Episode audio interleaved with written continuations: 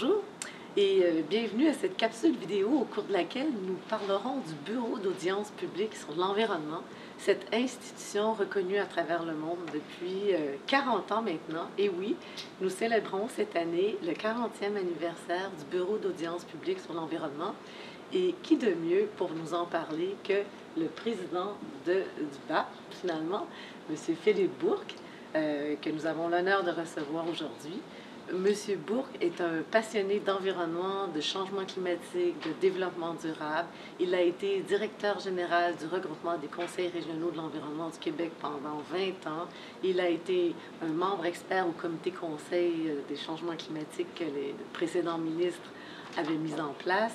Il a également été président et vice-président euh, du Conseil du Fonds d'action québécois pour le développement durable. Et ce que je ne savais pas aussi, M. Bourg, c'est que vous aviez été l'instigateur de la revue Gaillard. J'ai vu ça en regardant votre curriculum vitae, je ne savais pas. Oui, j'ai parti quelques petites initiatives comme ça qui aujourd'hui encore euh, continuent d'exister. Puis c'est une belle... Euh, belle fierté de voir que ces idées-là progressent. Oui. Et puis aussi le secrétariat des organismes environnementaux du Québec. Et donc, euh, en, pas en 1917, parce que ça vous vieillirait, mais en 2017, il y a eu un processus de sélection euh, qui a été modernisé. Et c'est dans ce contexte que vous avez été nommé le nouveau président du BAP. Merci d'être avec nous aujourd'hui. Ça me fait plaisir. Alors, donc, euh, dans ce contexte où euh, vous célébrez les 40 ans aujourd'hui, quelle, est la mission du BAP? Est-ce que vous pouvez nous parler de sa mission? Euh, je dirais que la façon la plus simple, la plus claire d'expliquer le rôle du BAP, c'est de résumer ça tout simplement à une organisation qui est là pour conseiller le ministre de l'Environnement de la lutte au changement climatique. Il faut savoir que parmi les nombreuses fonctions du ministre, l'une d'entre elles, c'est de euh, faire des recommandations au Conseil des ministres pour que euh, ce Conseil-là prenne des bonnes décisions pour le développement du Québec, en particulier sur des projets majeurs qui ont des impacts euh, sur le milieu, mais aussi pour les grandes questions environnementales. Et c'est là que le BAP peut être amené à faire une contribution utile je dirais de deux manières. la première, c'est d'offrir la possibilité aux citoyens de contribuer à cet exercice de décision-là en venant apporter leurs préoccupations, leurs recommandations pour faire en sorte de nourrir la décision gouvernementale. Et l'autre chose que permet le BAP, c'est euh, que, les commissions qui sont là pour étudier les projets vont faire un exercice rigoureux d'analyse euh, de façon euh, indépendante pour formuler au ministre donc des recommandations qui vont venir l'aider à, trouver, je dirais, l'équilibre ou le difficile arbitrage entre les enjeux environnementaux, économiques et sociaux. Donc, c'est avec ces deux dimensions-là que euh, le BAP est utile donc, au ministre, puis ensuite, évidemment, aux décisions gouvernementales. Puis, est-ce que vous auriez des exemples concrets de, du rôle du BAP? Bien, c'est sûr que je, pourrais peut-être plus parler d'impact. Quel, est l'impact que, que, le, que le rôle du BAP apporte concrètement? Je dirais qu'il y a, d'abord des impacts directs, donc faire en sorte que le gouvernement prenne des meilleures décisions sur des projets à court ou à long terme. Un autre impact direct, c'est évidemment d'offrir aux citoyens un espace pour participer. Et ça, c'est une richesse qu'on a au Québec d'avoir encadré cet espace-là de façon euh, solide dans la loi. Et donc, ça permet un climat de, participation, euh, euh, des opportunités de, de, prendre la parole dans un décorum et tout ça. Donc, ça, c'est vraiment une richesse très importante, donc un autre, un autre impact positif du bureau. Puis le troisième, je dirais, c'est de contribuer à, à, faire en sorte que les projets soient meilleurs. Donc, lorsque le gouvernement prend la décision ensuite d'aller de l'avant avec un projet, souvent il va s'inspirer des conclusions du rapport du BAP faire en sorte que le projet s'intègre encore mieux dans la communauté, prenne en compte les particularités régionales, euh, des nouvelles problématiques. Donc ça, c'est une, grande richesse. Il y a aussi des impacts indirects. Euh, on peut parmi ceux-là nommer le fait que, évidemment, à travers ces travaux, le BAP contribue à augmenter le niveau de compréhension des gens sur le développement durable, sur l'environnement. Euh, je dirais qu'au cours de ces 40 dernière année, on a pu observer une augmentation au niveau de, euh, de l'expertise des initiateurs de projets. Maintenant, les, les, initiateurs sont mieux préparés, ont des meilleurs projets, déjà mieux, mieux ficelés. Ils vont déjà à l'écoute des citoyens en amont. Euh, ils vont euh, mieux comprendre la dynamique dans lesquels ils vont intégrer leur projet. Tout ça, c'est un impact un peu indirect du processus après 40 ans. Donc, cette meilleure, on pourrait parler de maturité euh, du, euh, des, des, gens qui développent des projets. un autre impact indirect, vous en avez parlé tout à l'heure, c'est l'impact outre-mer. Donc, le fait que cette institution-là, québécoise, pionnière, a fait des petits un peu partout et donc c'est une contribution indirecte qui fait qu'ailleurs dans le monde, on s'inspire de ce mode de participation-là pour faire en sorte que les meilleures décisions se prennent. Et puis, euh, bon, vous êtes arrivé dans un, moment où on a revu en profondeur le régime d'autorisation de la loi sur la qualité de l'environnement. Puis le régime qui vous concerne plus, si je pourrais dire, c'est le régime qui parle des, euh, des projets à risque élevé. Et les projets à risque élevé se retrouvent éventuellement devant le bureau d'audience publique si, bien sûr, il s'agit d'un projet qui est prévu dans un règlement ou encore si un jour le ministre exerce une discrétion. Est-ce que vous avez vu une différence dans la façon dont les initiateurs de projets, les entreprises se préparent depuis la refonte du régime d'autorisation? Est-ce que vous avez vu une différence dans le traitement des dossiers? Euh, ce serait très, très difficile de percevoir soit une différence, soit même une tendance. Écoutez, ça fait tellement peu de temps que ça a été introduit, ces changements-là, et surtout, on est dans une période où il y a peu de projets mhm. qui, sont, qui passent à travers cet exercice-là, et, et, même, je dirais, pas du tout de projets qui ont pu, euh, qui ont dû, en fait, se conformer à ces nouvelles exigences-là de la loi. Donc, il faudra assurément quelques années de plus pour mesurer euh, les impacts positifs ou négatifs de cette réforme-là euh, du point de vue des, initiateurs. C'est sûr qu'on peut en mesurer peut-être du point de vue de la participation publique, il y a des, des, bénéfices qui sont plus perceptibles, mais du côté des initiateurs, il faudra du temps pour la mesurer. Puis, dans les mandats que le ministre peut vous confier, quel type de mandat il peut vous confier? Bien, lorsque les projets sont assujettis à la procédure, donc on appelle ça au sens, le long terme, c'est la procédure d'évaluation et d'examen des impacts sur l'environnement. Donc, lorsque les projets sont dans cette procédure-là, à la fin, il y a trois types de mandats que le ministre peut nous confier. Tout d'abord, le premier, c'est le classique, qu'on pourrait dire, c'est le plus connu. Euh, c'est un, mandat qui dure quatre mois, qui se déroule en deux parties. Donc, une première partie d'information et une deuxième partie où les citoyens vont participer en émettant des recommandations. Euh, c'est le mandat qui va s'approprier, euh, en fait, qui va être le plus approprié lorsque, évidemment, il y a beaucoup de requêtes, beaucoup de requérants qui veulent qu'il y ait une audience du BAP, qu'il y a beaucoup d'enjeux mhm. qui sont soulevés par ces requérants-là, et même que la justification du projet est remise en cause. Donc, dès qu'on retrouve un, au moins un ou deux de ces trois critères-là, c'est ce processus-là qui va s'appliquer. Donc, comme je disais, ça dure quatre mois. On a introduit un nouveau mécanisme qui s'appelle la consultation ciblée mhm. dans la nouvelle loi. On ne l'a pas encore mis à l'épreuve. Donc, comme je vous disais tout à l'heure, on n'a pas, peut pas encore mesurer son impact positif puisqu'il n'a pas été appliqué. Dans ce cas-là, euh, donc on, réduit le délai d'un mois, donc c'est seulement trois mois, c'est une seule partie. Première partie et deuxième partie sont fusionnées, donc les citoyens peuvent, lors de la même séance, à la fois poser des questions et à la fois émettre des opinions.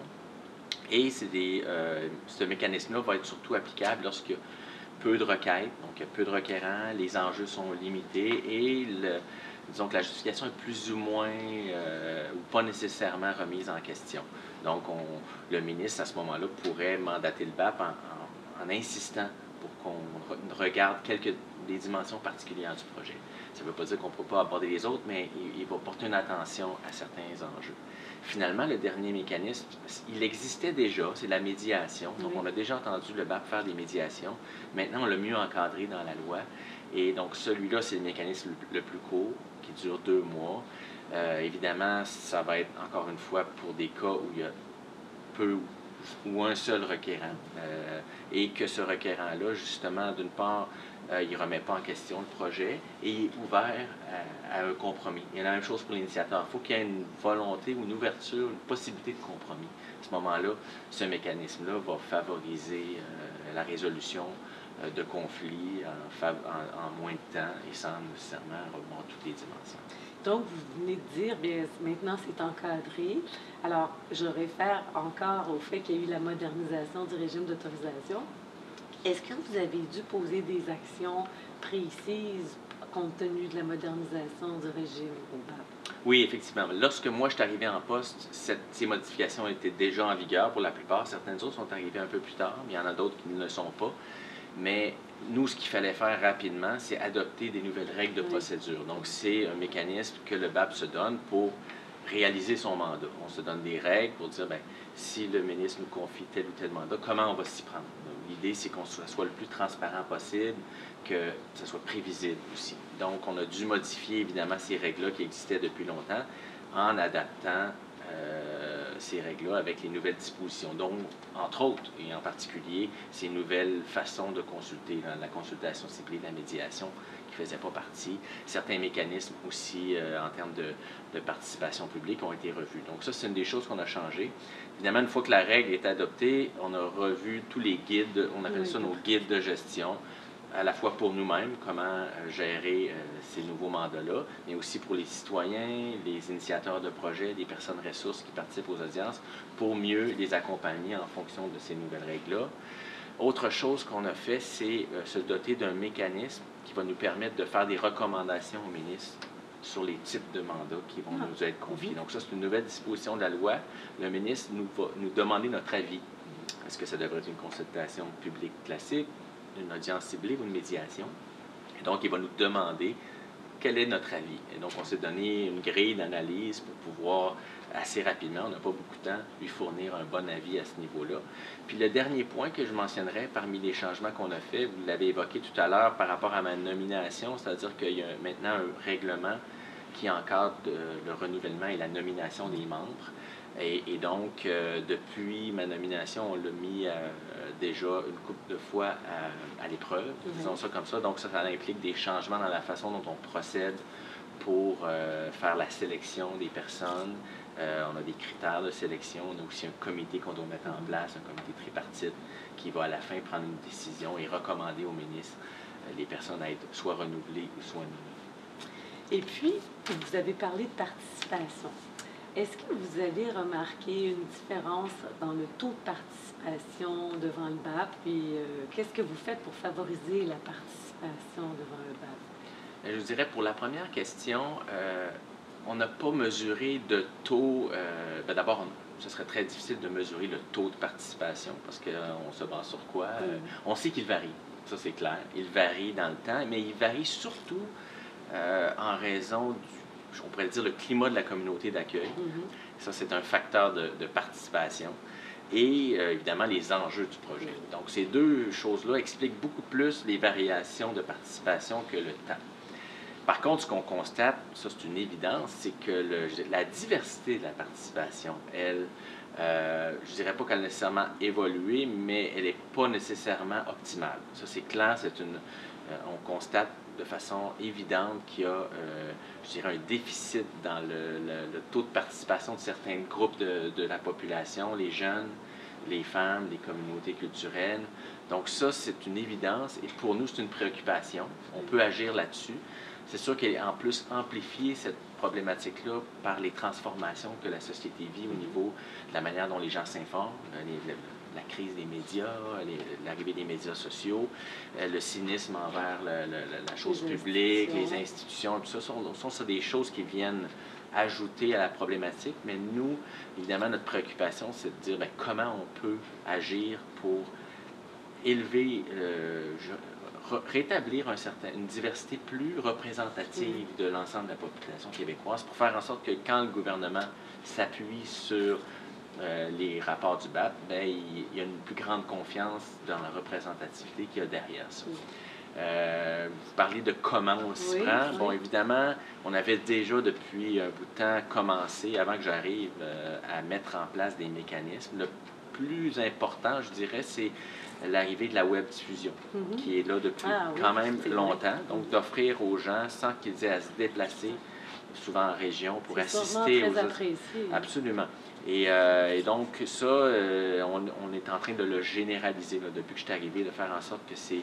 Évidemment, il y a des contraintes, des fois techniques sur place, euh, ne serait-ce que la, bande passante d'Internet ou la, qualité de l'espace.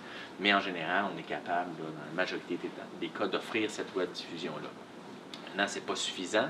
Donc, on a mis en place divers mécanismes pour accroître la participation. Euh, on aura un nouveau site Internet qui va être dévoilé dans les prochains Ah jours, oui, ouais, qui va faire en sorte de rendre encore plus facile l'expérience client, le citoyen qui se retrouve dans notre information, dans où est-ce qu'il peut participer, comment il peut participer. Donc ça, c'est une clé, évidemment, de la participation. On s'est ouvert sur les médias sociaux récemment avec euh, une page Facebook euh, qui nous permet de mieux communiquer avec des, des clientèles qu'on ne rejoint pas nécessairement, qu'on pourrait dire les non-initiés. Oui.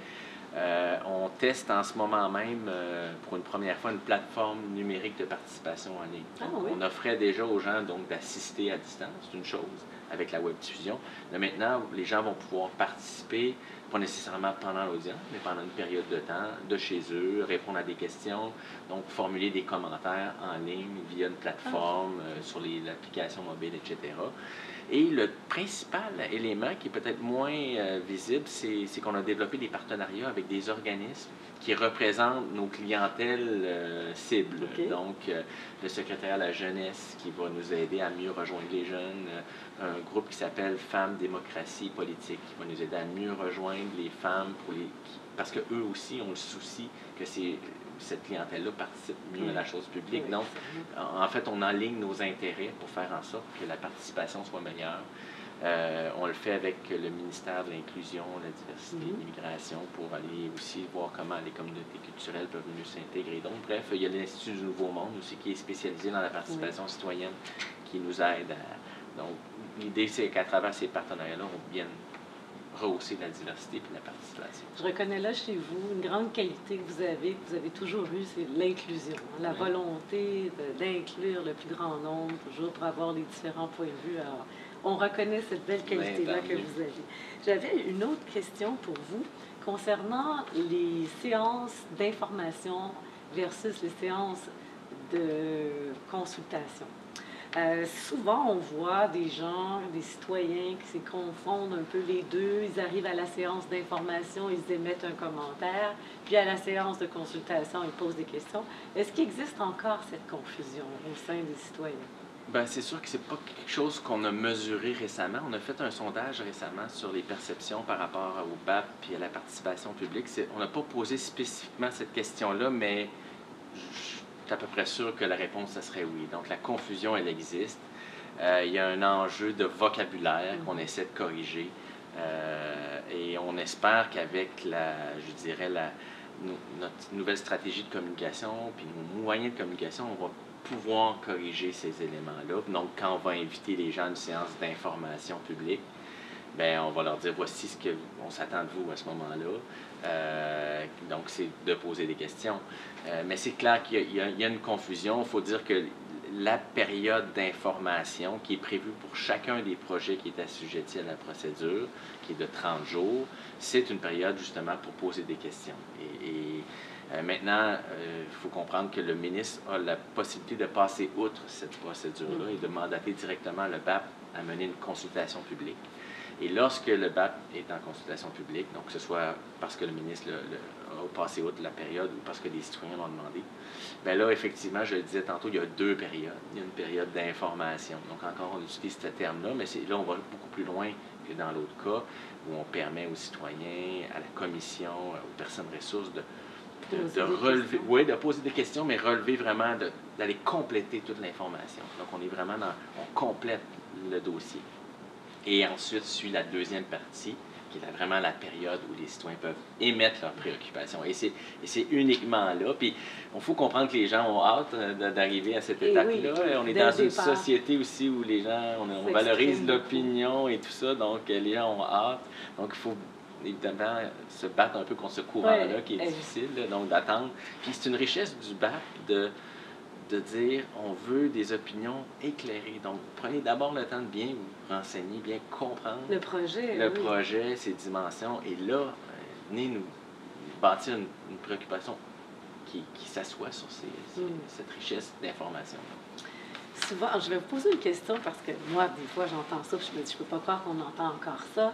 On entend souvent, on va faire un BAP ou on devrait faire un BAP. C'est comme si on disait, on va faire un tribunal, plutôt que de dire, on va soumettre un projet au bureau d'audience publique, au BAP.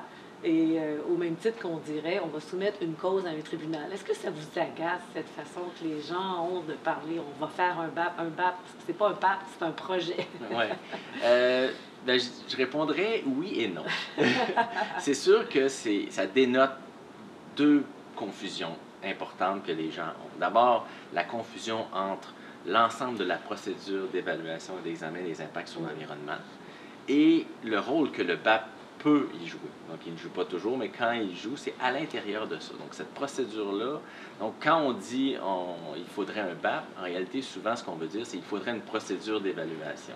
Et probablement, à la fin, si les citoyens le souhaitent, un BAP. L'autre confusion qui, qui on dénote derrière ça, c'est le, celle qui existe entre le rôle consultatif du bureau, donc le BAP est là pour consulter et faire des recommandations, versus un rôle décisionnel. Mm-hmm. Donc le fait que le BAP décide oui ou non si le projet doit se faire. Donc ça, c'est la deuxième confusion qui ne nous plaît pas dans cette, euh, ce genre de façon de, de, s'exprimer.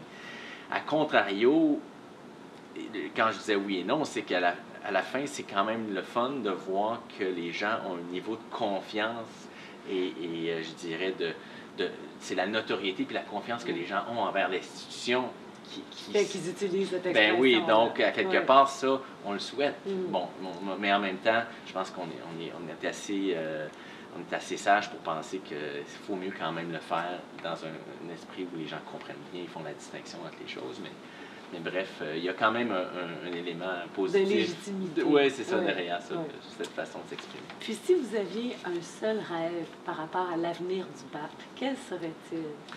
Euh, je dirais, je, je pense que mon rêve, ça serait que les Québécois euh, reconnaissent ou soient aussi fiers de cette institution-là, de sa contribution au Québec, que ce qu'on peut dénoter lorsqu'on parle du BAP ailleurs dans le monde, ah. à, des, à d'autres sociétés qui nous envient. C'est la démocratie. Euh, hein. Exactement. Donc, vous en avez parlé aussi tout à l'heure, c'est-à-dire que c'est partout, ben, ben, ben, en fait pas partout, mais à beaucoup d'endroits dans le monde, on, on est impressionné par cet outil-là, on le souhaite. Beaucoup ont tenté de copier, jamais on a réussi à l'égaler. Euh, mais c'est une grande, grande richesse qu'on a qui est enviée et j'aimerais ça que les Québécois en soient fiers autant que ça. Alors, je vous souhaite d'arriver à, faire en sorte que tout le monde en soit aussi fier.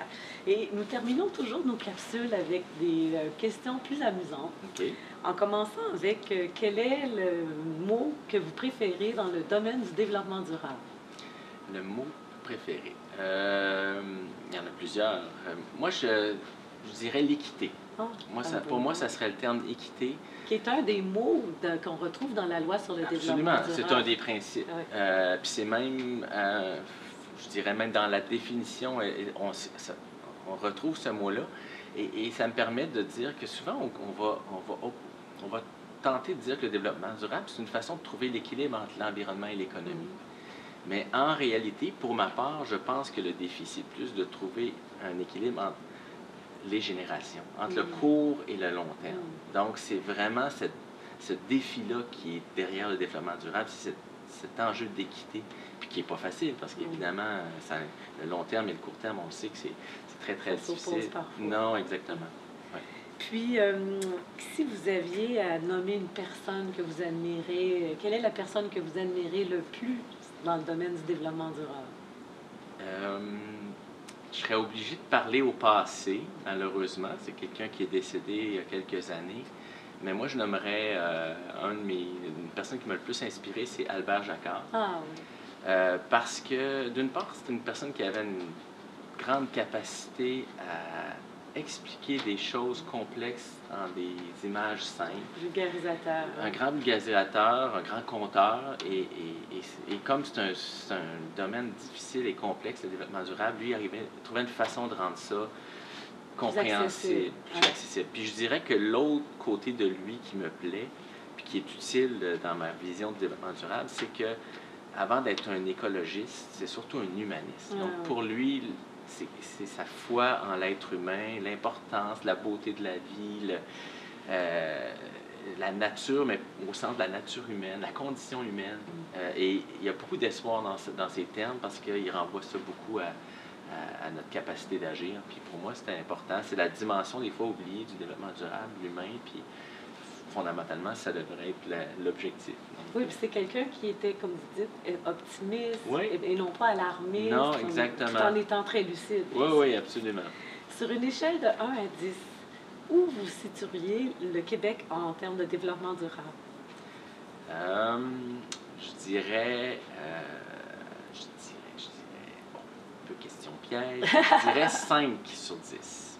Mais je vais, je vais expliquer ma, réponse. Je donnerais un gros 3 points pour, euh, je dirais, le, le, côté, l'indice de développement humain au Québec. Donc, on est très chanceux d'avoir un système d'éducation, un système de santé mm. universel, un filet social qui permet une, relativement bonne redistribution de la richesse. Et ça, c'est, je pense qu'il faut être fier de ça, sur cette dimension-là, on est, très important.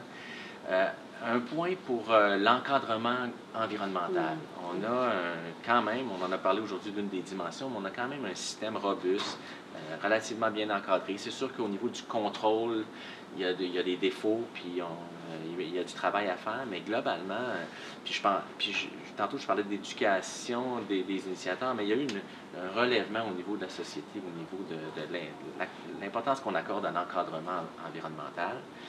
Puis euh, peut-être le dernier point que, que je donnerais, c'est l'intention. Mm. Donc c'est clair que le Québec, à cause de sa population, lorsqu'on lui pose la question, elle veut faire mieux. Le gouvernement a pris des moyens, des outils comme la loi sur le développement durable, le marché du carbone, euh, diverses lois politiques qui font en sorte qu'on veut faire mieux. Mm. Malheureusement, euh, l'intention est là, puis des fois l'exécution, pas des fois, mais souvent, elle n'est pas là, malheureusement. Et c'est ce qui explique les cinq points que j'enlève. On est quand même une société qui, qui son empreinte environnementale est, pas soutenable. On, gaspille beaucoup de ressources. Euh, dans, dans, le domaine de l'eau, de l'énergie, des matières résiduelles, on est loin d'être exemplaire. Et donc, il y a beaucoup de travail à faire. Puis j'ajouterais peut-être euh, un autre défaut qu'on a, c'est notre dette publique élevée. Mm et même l'endettement des ménages. Donc ça, c'est deux choses qui, euh, dans toujours l'équité long terme, euh, court terme, a été une problématique en termes de développement durable. Donc 5 sur 10. 5 sur 10. Quelle est la plus grande fierté que le Québec devrait avoir en développement durable? Bien, écoute, ça ressemblerait à ce que je viens de dire. Moi, je pense que c'est clairement euh, notre indice de développement social, la place que les gens accordent à l'équité dans la société. Euh, l'ouverture qu'on a envers les autres. Donc, toute la dimension sociale, c'est très, très... Je pense qu'il faut être fier de ça. On a un grand atout. Puis, euh, sur le plan euh, économique et, environnemental, je reviens à la loi sur le développement durable et le marché du carbone, des instruments qui font ailleurs dans le monde, puis je rajouterais peut-être le BAP Oui. Donc, des instruments qu'on a mis en place ici, qui font la fierté et l'envie de d'autres sociétés et qui, qui nous placent dans une situation enviable. C'est vrai. Et la dernière question, si la réincarnation existait, euh, est-ce que vous souhaiteriez vous réincarner dans un arbre, un animal ou dans une plante? Euh, et, quel, et ouais, dans, ok, il faut choisir. Bon. Et puis peut-être quel type, si c'est un animal, quelle sorte d'animal? Euh, ça serait probablement, je dirais l'abeille. Ah oui. Ouais, parce que euh, ben moi j'ai une conception assez euh, euh, large de, de, la vie en communauté et cette idée-là que chaque individu contribue à l'avancement. Donc, c'est l'exemple parfait d'une société euh, qui fonctionne où chacun joue son rôle, mais pour le bien de, la société. Mais en même temps, ce qui est fascinant, c'est qu'en plus, il y a une autre couche, c'est que l'abeille est utile en plus à travers la pollinisation, la fabrication de miel, au, reste du règne animal et végétal, et incluant les humains. Donc, euh, être utile, je pense que ça, ça rejoint bien. C'est très euh, inspirant. Ça fait plaisir. Et c'est si bon. ah oui, absolument. ben, Monsieur Bourg, je vous remercie beaucoup pour cette entrevue inspirante. Ça me fait plaisir, merci. Merci.